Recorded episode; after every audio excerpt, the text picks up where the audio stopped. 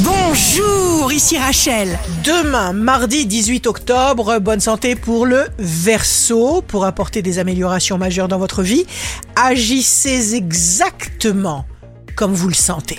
Le signe amoureux du jour sera la Vierge. Vos qualités naturelles s'épanouissent. Utilisez donc la force créatrice de vos pensées.